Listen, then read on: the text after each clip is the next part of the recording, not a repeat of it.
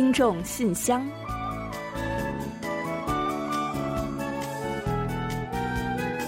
分享最新动态，聆听您的心声。听众朋友们好，我是李璐，欢迎您收听《听众信箱》节目。嗯，听众朋友大家好，我是婉玲。过了一周，真是非常想念啊，非常高兴的又跟大家相会在这里了。嗯，最近呢，秋分过后啊，天气呢一天一天的转凉了，不知道大家呢是否还都安好啊？早晚温差也在加大。据气象厅记载，过去十年间，韩国秋分时节呢，早晚温差是逐年在拉大。如今呢，已经扩大到了十度以上了。嗯，是的，那温差大呢，主要的原因啊，就是白天的最高气温小幅上升，而最低气温呢，则没有明显的差异。那今年秋分呢，首尔的最高气温就达到了二十五度。那再加上最近天气呢特别好，阳光灿烂，白天呢就仿佛还残留着一些夏天的气息。嗯，但是呢，秋天毕竟是秋天嘛，千万呢不要被这个小高温给蒙骗了啊！一旦太阳落山以后呢，气温就会来。来一个小跳水，一下子跌到十几度，给我们一个措手不及。嗯，没错。那大家都知道啊，这温差大了的话呢，就容易得感冒。而专家提醒说呢，还有一类人群呢，也是要特别小心的，那就是高血压患者。嗯，是的，高血压呢，如今已经成为代表性的成年人病了。气温骤降啊，对高血压患者来说呢，是非常危险的。对此，专家呢除了建议说要按时服药之外呢，还给出了以下几种小办法。嗯，是的，那首先呢就是要小心受寒，尤其是身体散热最快、那重要血管集中的头部呢是要保暖的。所以呢，外出的时候呢要记得戴个帽子。另外啊，秋衣呢你也可以找出来穿了，最好是穿可以吸汗的棉布秋衣，就能够防止体温下降。嗯，是的，妈妈呢喊大家穿秋衣秋裤了啊。专家呢还说啊，早九点前最好不要到户外去运动，因为呢这段时间气温较低，而且啊早起以后呢，我们的大脑呢会分泌一种荷尔蒙来唤醒我们的身体。而恰恰呀，这种荷尔蒙呢会让血压有所上升。嗯，还有呢，就是泡澡的温度不要过高，因为呢，如果突然从这个热气腾腾的浴池里出来，暴露在温度较低的环境中啊，血压就会迅速的上升。所以呢，水温啊最好控制在四十度以下。嗯，是的，不要忽热忽冷的啊。呃，另外呢，还有一点就是不要忽略下肢的运动。呃，这样的下肢运动呢，一周坚持五次，每次三十分钟以上是最有效的。没错，所以呢，大家都赶快动起来吧。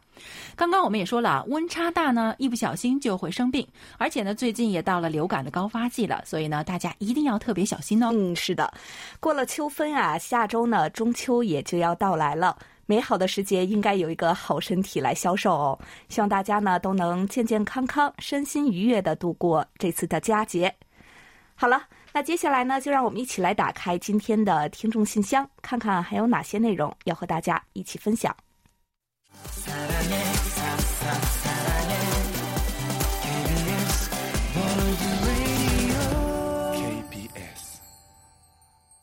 好的，欢迎回来。您正在收听的是韩国国际广播电台的听众信箱节目。首先呢，我们还是来为大家预报一下今天节目都为您准备了哪些内容。本期节目呢，仍将为大家播出韩广动态、来信选读和生日祝福等几个小环节。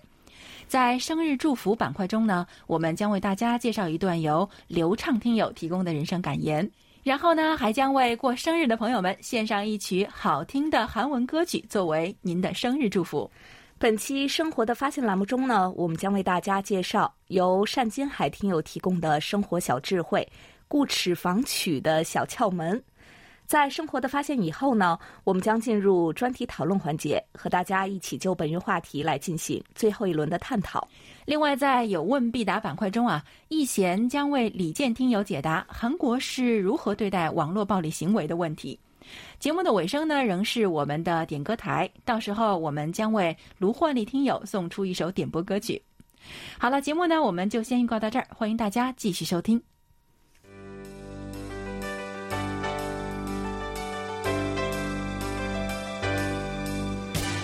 听众朋友，欢迎进入今天节目的第一个环节——韩广动态。首先呢，再来小喇叭广播一遍啊！我们的第五届用韩语制作视频征集展决赛阶段的人气奖投票呢，还剩下最后一天多的时间了。投票时间截至九月二十七日。请还没有参与的听友们前往我们的网站观看十二强参赛视频，并且呢为您喜欢的参赛者投上宝贵的一票。嗯，十二强选手的实力呢都是非常的不俗，而且啊，其中还有一位呢是来自中国的朋友。嗯，我们是不是应该去支持一下他呢？那最终呢，我们将评选出韩语实力最出众的三人获得大奖，然后呢，再选出三人获得优秀奖。另外呢，还有六位将获得鼓励奖，还有一位呢是人气奖得主。获奖的情况呢，将于十月九日，也就是韩文节揭晓。究竟花落谁家？让我们一同期待吧。另外呢，参与人气奖投票的听友啊，也将有机会获得精美的纪念品。好了。最新动态就先介绍到这里，下面我们准备进入下一个环节，分享听友们的来信。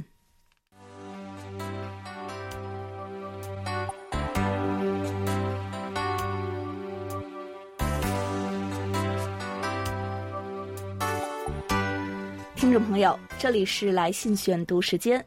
在分享听友们的来信之前，还是提醒大家，我们将在节目尾声的点歌台环节中介绍我们的联系方式，请想要给我们写信的听友们留意收听。嗯，还有啊，在这里呢，还想小小的再提个建议啊。那我们还是希望大家呢，能够多多使用邮件或者是线上的方式同我们取得联络。这样的话呢，可以节省邮路耽搁的时间，并且呢，可以避免邮件丢失的风险。嗯，是的，在线上轻轻一点手指就能和我们建立联系，也更方便大家嘛。好了，那接下来呢，我们就来看看又有哪些朋友又给我们发来了电子邮件吧。好的，今天呢，我们首先要跟大家分享的啊，是来自台湾的一封信，是黄耀德听友写来的。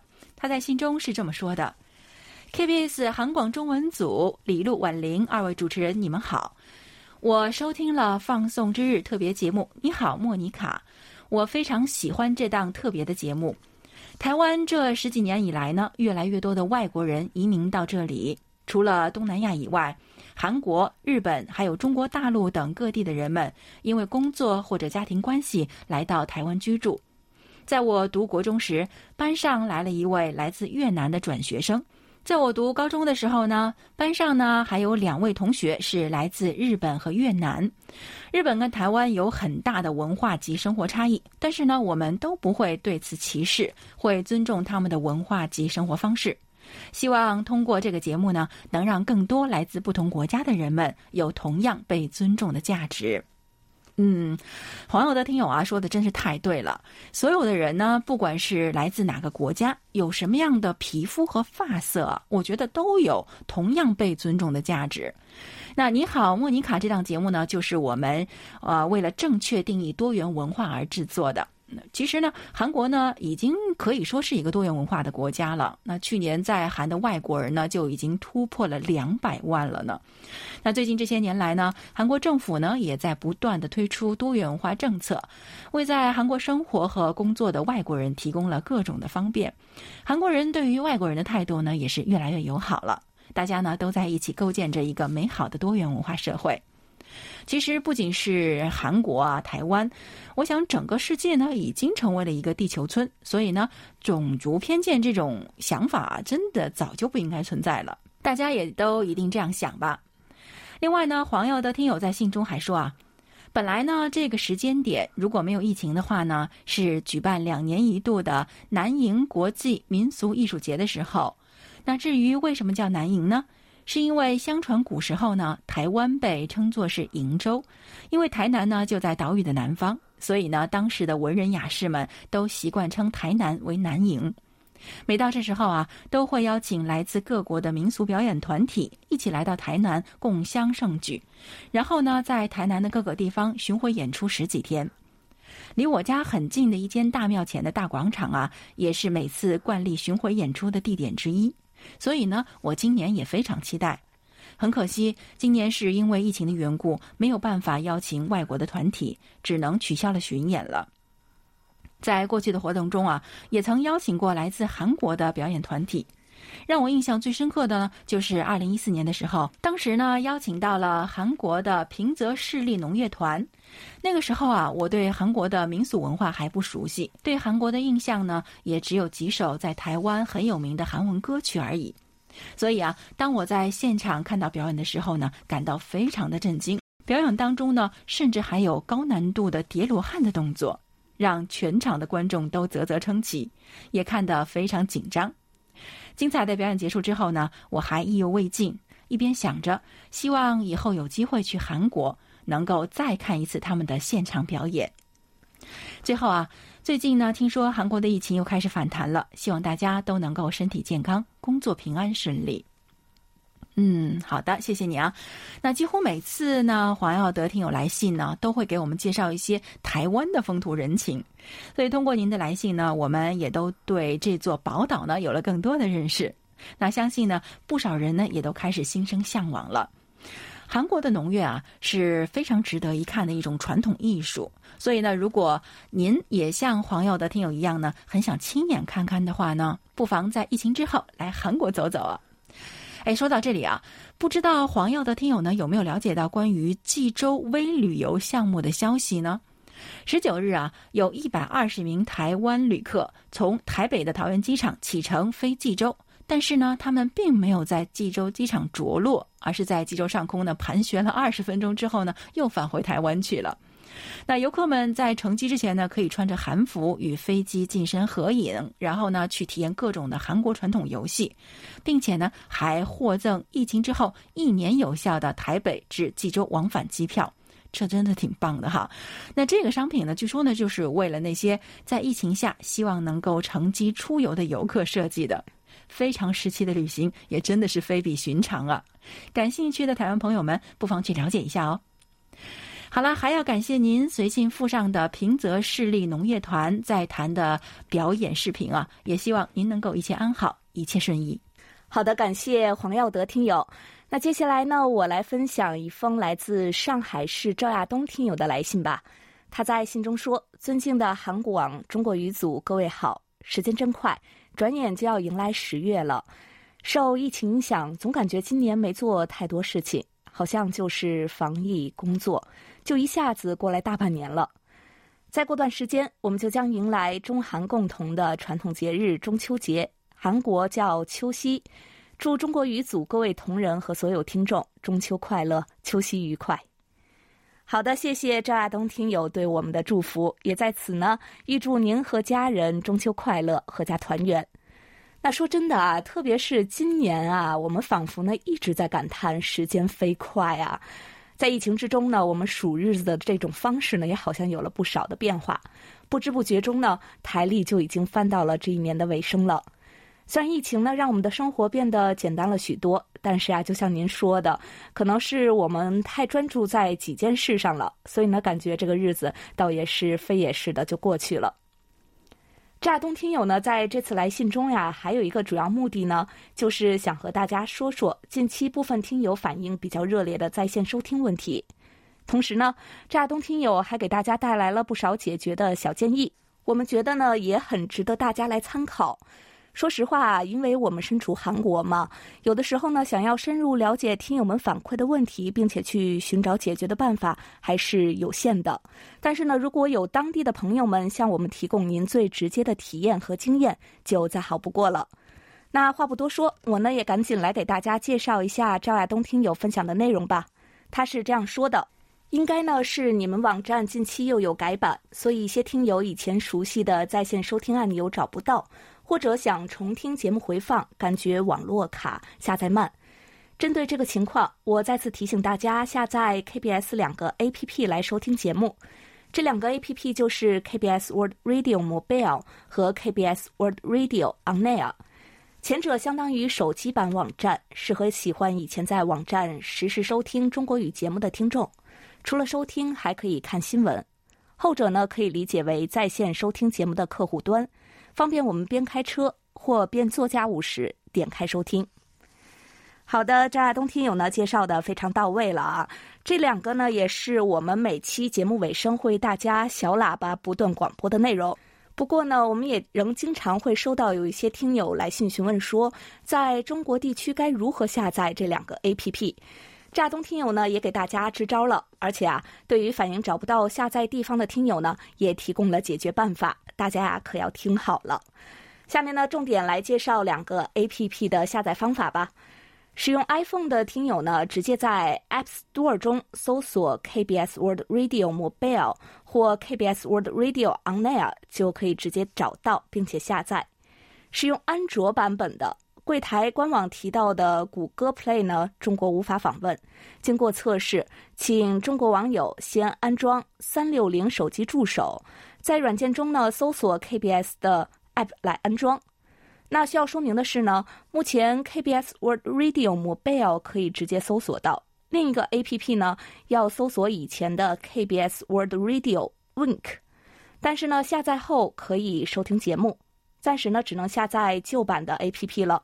日后如果安卓版本找到新的下载途径，我也会告诉大家的。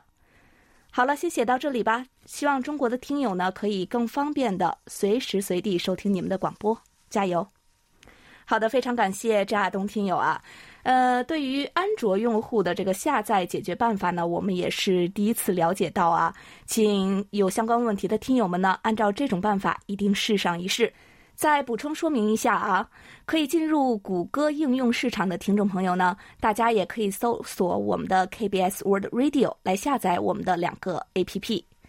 另外呢，就听友们反映的在线收听问题啊，我们也会继续同网络部门呢积极进行沟通，争取早日解决中国听友遇到的问题。在此呢，也再次向大家强调一下，我们目前推荐使用微软 Edge，也就是拼写呢 E D G E，谷歌的 Chrome C H R O M E，苹果的 Safari，以及呢火狐浏览器来浏览我们的网站。以前呢，我们曾推荐大家呢使用微软 IE，但是呢，现在我们已经不再推荐使用了。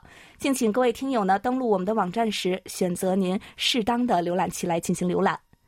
好，再次感谢张亚东听友的鼎力相助，我们也欢迎其他有好办法的听友呢积极和广大听友来一起共享。接下来呢，这封信呢来自北京，是卢焕丽听友写来的。他在信中是这么写的：“大家好，今天是九月九日，周三。”北京天气很晴。写这封信的时候呢，十号台风海神刚刚停止编号。半月以来，先后有三个台风影响到韩国和中国的东北，北韩也遭受了重创。今年真的是多灾多难的一年。东北的庄稼、玉米呀、水稻什么的都倒伏了，肯定是要减产的。不知道韩国怎么样呢？请易贤老师介绍一下韩国是如何应对自然灾害的。农民种田都上保险吗？以及韩国的农业保险方面的内容，谢谢了。还有啊，北京现在的早晚凉快啊，都已经有点秋天的感觉了。九月的北京是金黄色的，是丰收的季节。早晚时一边欣赏着秋天的美景，一边听韩广，真的是别有一番风味。可惜疫情还未结束，我们仍需多加小心。今年的确是不同寻常，相信啊，明年一切都会好起来的。嗯，好的，非常高兴呢，又收到了卢焕丽听友的来信啊。就像您在信中说的，那今年啊，真的是多灾多难的一年。除了新冠疫情，今年的台风也真是有点多啊。不久前，台风海神过境，也在韩国境内呢，造成了一些失踪啊、受伤啊的事件，还有呢，七百多处的设施受损。当然，农作物呢也是受到了很大的影响。那这一点呢，其实已经在物价上有所体现了。不过呢，好在台风已经过去，秋天也到了。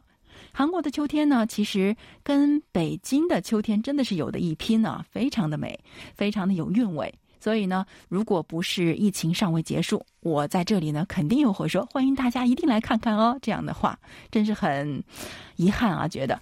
不过呢。我觉得我们的抗日战争一定会很快结束的。错过了早秋，能来欣赏一下晚秋，是不是也不错呢？另外，关于卢焕丽听友提出的有关韩国是怎样应对自然灾害的问题啊，我们呢已经把这个问题转达给了易贤，他会在今后的节目中为您详细作答，也请您继续关注我们的节目。卢焕丽听友在信中说：“虽然今年不同寻常，但是相信啊，明年一定会好起来的。”我想，我们大家也都有这个信心，也都这样相信吧。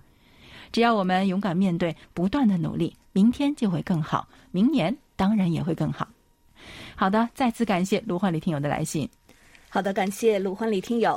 好，接下来呢，我再来介绍一封来自福建省陈哲信小听友的来信。他在信中说：“KBS 韩国国际广播电台听众信箱节目组，你们好，我是听友陈哲迅。今天邮递员打电话跟我说有一个外国的邮包，我还正纳闷儿，刚刚去取了，才知道是你们韩广寄来的包裹。拆开一看，原来是韩广生日参与的奖品，一本2021年日程笔记本和婉玲姐姐寄给我的祝福收听证明卡。谢谢婉玲姐姐对我的祝福。”同时，也向李璐姐姐表示感谢，感谢你们一直以来的辛苦付出，为我们了解我们的友好邻邦韩国打开了一扇窗口。谢谢你们。好的，不用客气啊，陈哲迅听友。呃，其实啊，更要说感谢的是我们呀。小小的礼物呢，寄托着我们的一份谢意吧。特意呢送给你一本日程本，也是考虑到了你学生的身份，希望呢它能伴随你度过明年有收获的一年。另外呢，我们也看到了你升学情况的有关消息啊，呃，或许啊有一些许的遗憾吧，但是呢，塞翁失马焉知非福，人生的路还有很长，可能性呢也还有很多呀，所以呢，不要气馁，珍惜未来四年的大学学习生活，说不定呢你会得到更好的安排。陈哲迅听友啊，还在信中告诉我们说，十月十一日去报到入学，我以后也会继续努力学习。同时呢，我在大学里也将继续关注收听韩广的节目，不负韩广对我这位听友的厚爱。今天先写到这儿了，下次再聊。开始了全新的校园生活了，相信呢你也一定会经常有很多话想要同我们一起来分享。我们呢也会在信箱这个平台一直守候着你，等待着你来信呢和我们分享更多的正能量。加油吧！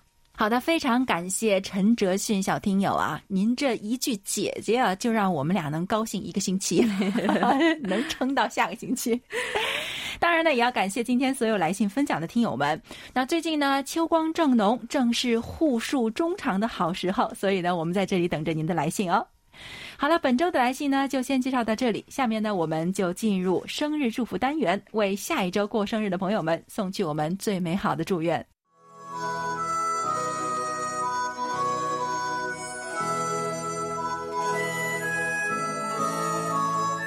每个生命都是独特且美丽的，组合在一起，共同谱写出了一曲婉转动听的生命之歌。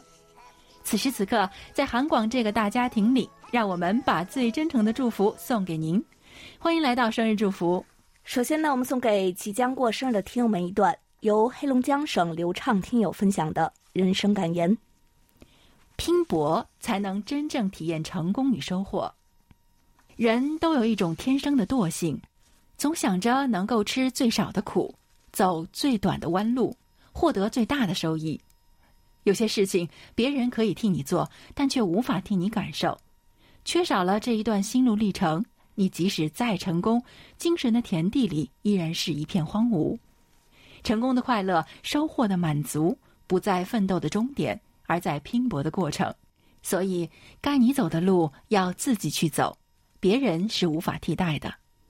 好的，感谢婉玲，也感谢流畅听友同我们分享刚才这段话。嗯，接下来呢，我们就把这首由太阳演唱的《眼鼻嘴》送给九月过生日的所有听众朋友们，最爱的听友，祝你生日快乐！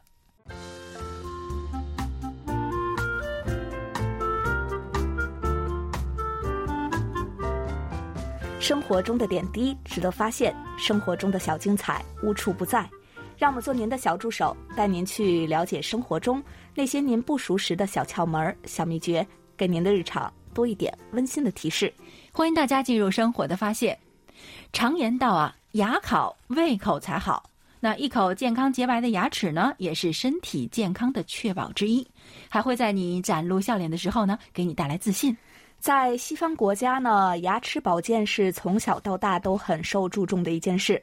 为了笑得更有自信，将来步入老年后仍具有健康的牙齿，我们今天啊就通过介绍河北省山金海听友分享的内容，一起来了解下面几种让牙齿坚固、防止龋齿的小窍门。嗯，第一个呢就是叩齿咽津。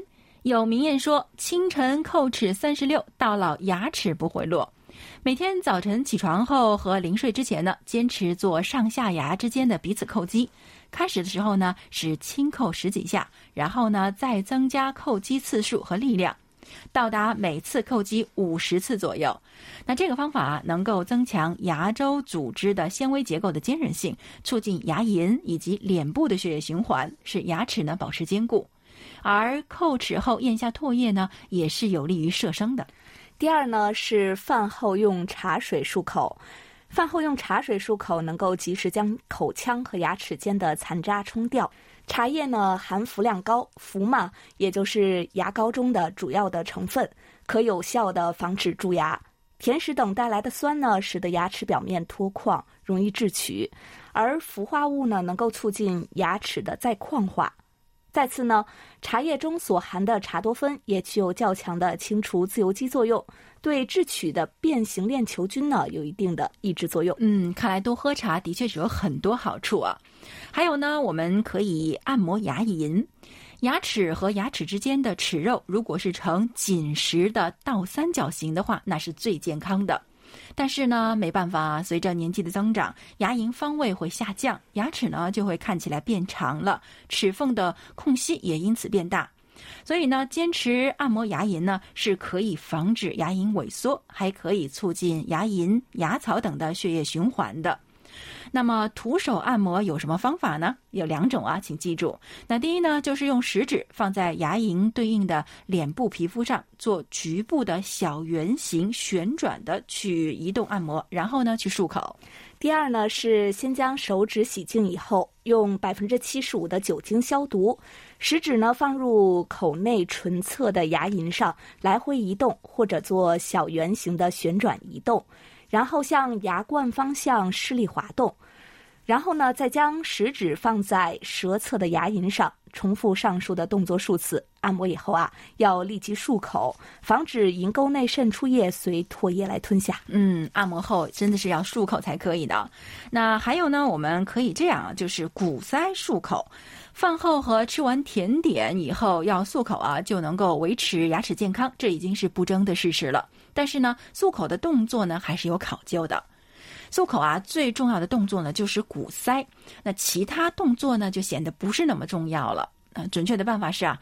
每次呢含十到十五毫升的清水，然后呢紧闭口唇，通过鼓腮让清水呢到达口腔的各个部位，进行有力的冲刷之后呢吐出来，反复三次左右就可以了。嗯，此外呢，我们在咀嚼的时候呀也要注意一些。准确的办法呢是交替使用我们两侧的牙齿，而不是经常使用单侧的牙齿来进行咀嚼。呃，否则呀，有一次这个不经常使用的一侧呢，会因为缺少生理性刺激，易发生组织的萎缩。还有呢，就是我们要在饮食上多多的注意，要多食用这种富含维生素、矿物质和蛋白质的食物，有助于固齿。此外呀，还要提醒大家的是呢，呃，要减少食用这种酸辣的食物，以防牙釉呢受侵蚀而被破坏。好了，那以上啊就是我们在今天生活的发现栏目中分享的健齿固齿的小妙招，您都学会了吗？在此呀，也特别感谢单金海听友的精彩分享。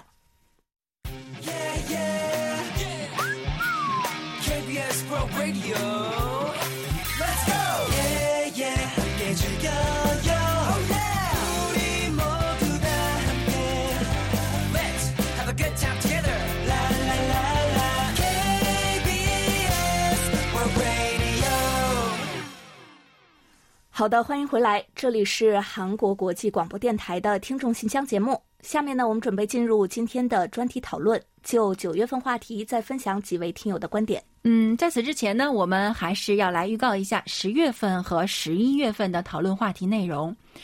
十月份的话题是：您认为从什么时候开始对孩子进行经济和理财的观念引导比较合适呢？十一月份的话题呢是这样的。您平时喜欢读纸质书还是电子书呢？在迄今为止读过的书中，请介绍一本让您印象最深刻的书。每月的详细讨论话题内容呢，您可以前往我们的官网，找到听众信箱网页专题讨论板块进行查阅的。好的，那最后呢，再来介绍一下本月的话题吧。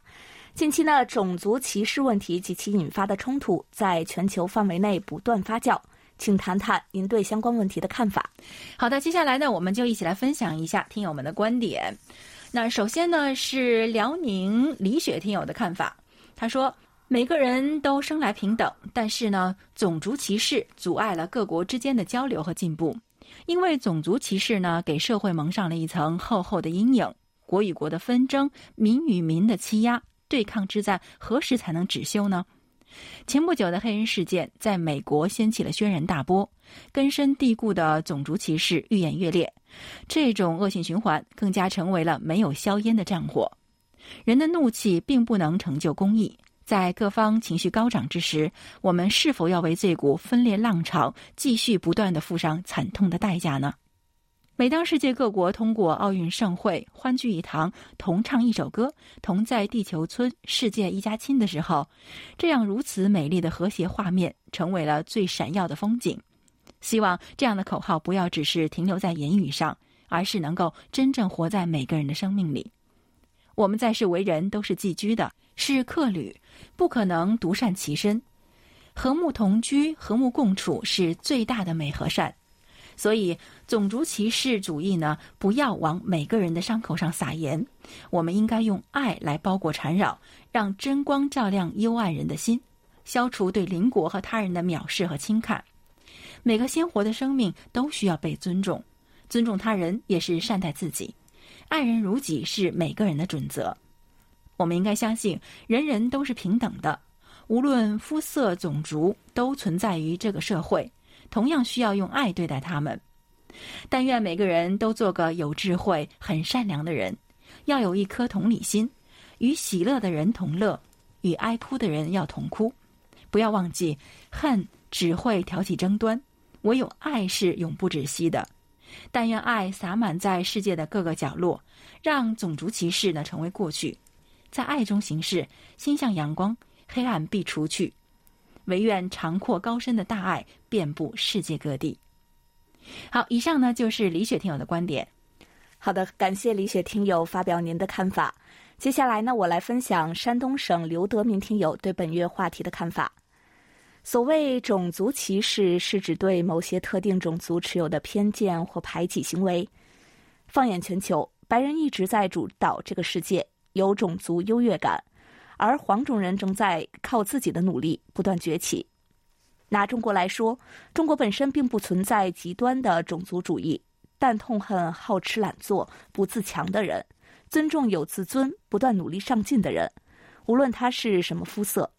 贫穷并不可怕，可怕的是从未想过如何通过正当途径来摆脱贫穷。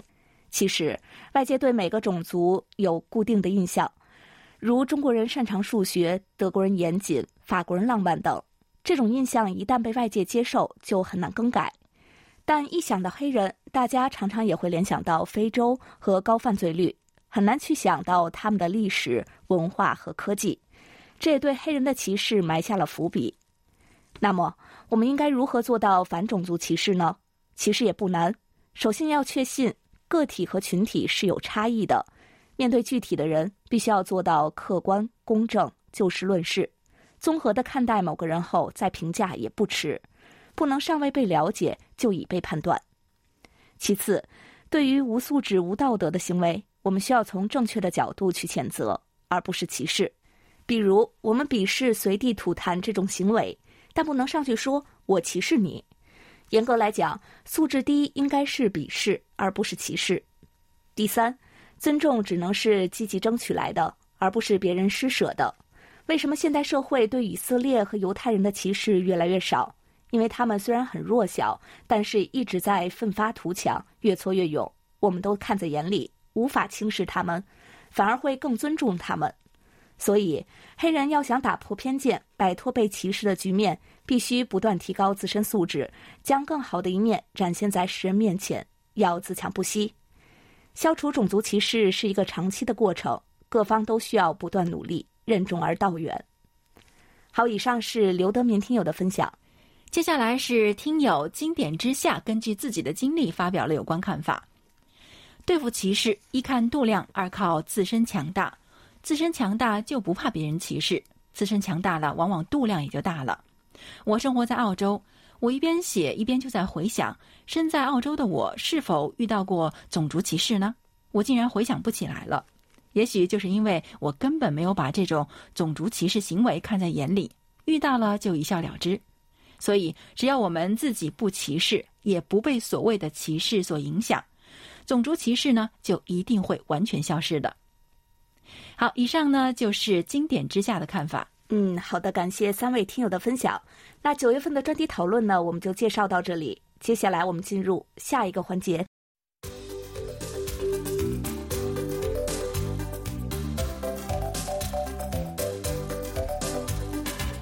有问必答。今天呢，我们请易贤来回答天津李健听友提出的问题。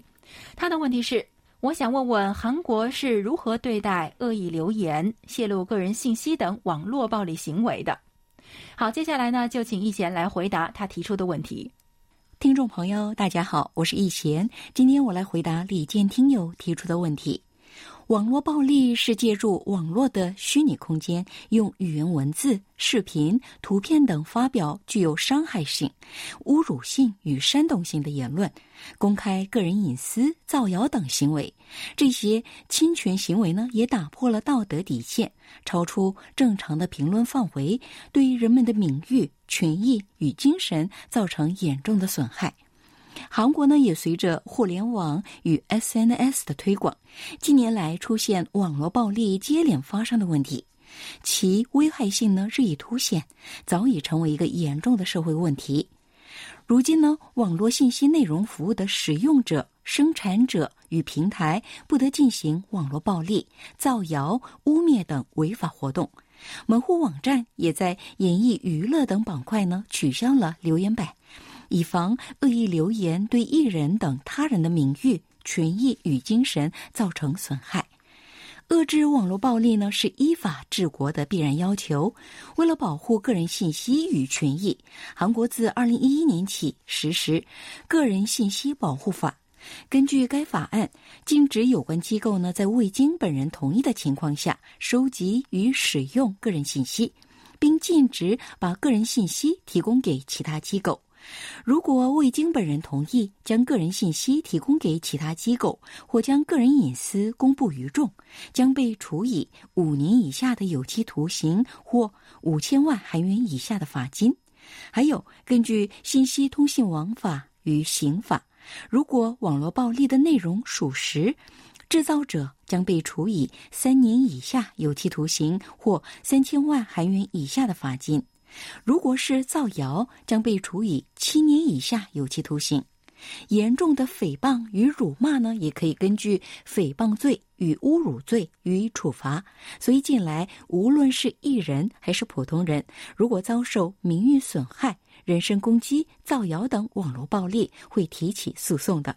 好，听众朋友，今天给大家介绍到这儿，希望李坚听友满意。我们下次再会。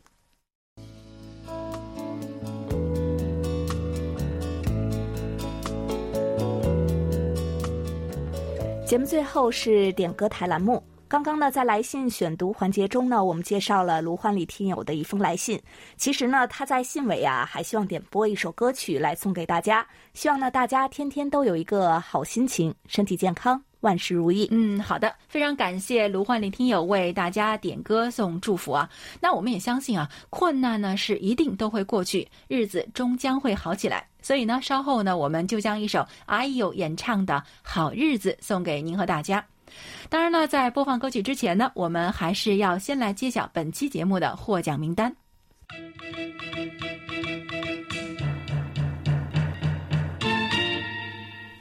本期幸运听众奖品呢，我们送给老听友，来自上海的赵亚东听友。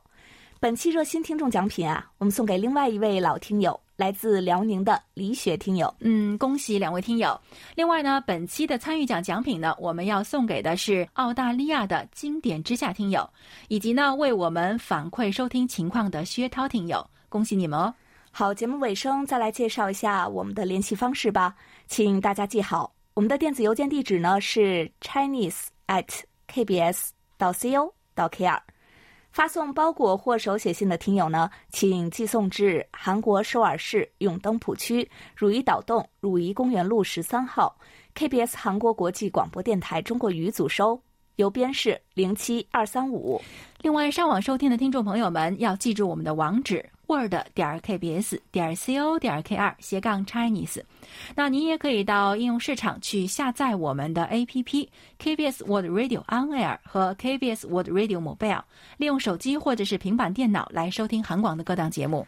好了，听众朋友，到这里呢，本期听众信箱节目就要在 IU 演唱的好日子这首歌曲中结束了。非常感谢大家将近一个小时的陪伴，同时呢，也要感谢参与今天节目的各位听众朋友们。嗯，当然呢，也欢迎大家呀继续给予我们鼓励支持，多来信，多提宝贵的意见和建议哦。还有啊，下周呢，我们就要迎来中秋佳节了。那韩国最近呢，疫情还没有完全的平稳，所以呢，我们俩这个节日呢，也打算老老实实的待在家中度过。嗯，不知道，对呀，不知道中国那边情况怎么样哈？啊，是的。不过呢，疫情啊，终归是还没有完全的结束嘛？大家呀，还是尽量减少外出和移动为好啊。外出时呢，要记得做好防护措施，戴好口罩。再有呢，就是游玩时一定要注意安全。对的，安全第一啊！那我们也期待着呢，大家都能以健康的面貌再次和我们相会在下周的节目之中。在此呢，我和李璐也预祝各位听友们中秋快乐。嗯，那如果您吃到了好吃的月饼，也别忘了来信馋馋我和婉玲啊，等着呢。好了，到这里呢，我们韩国国际广播电台一个小时的中国语节目呢，就全部播送完了。主持人婉玲和李璐在韩国的首尔，祝大家周末快乐，中秋阖家幸福。我们下周同一时间再会。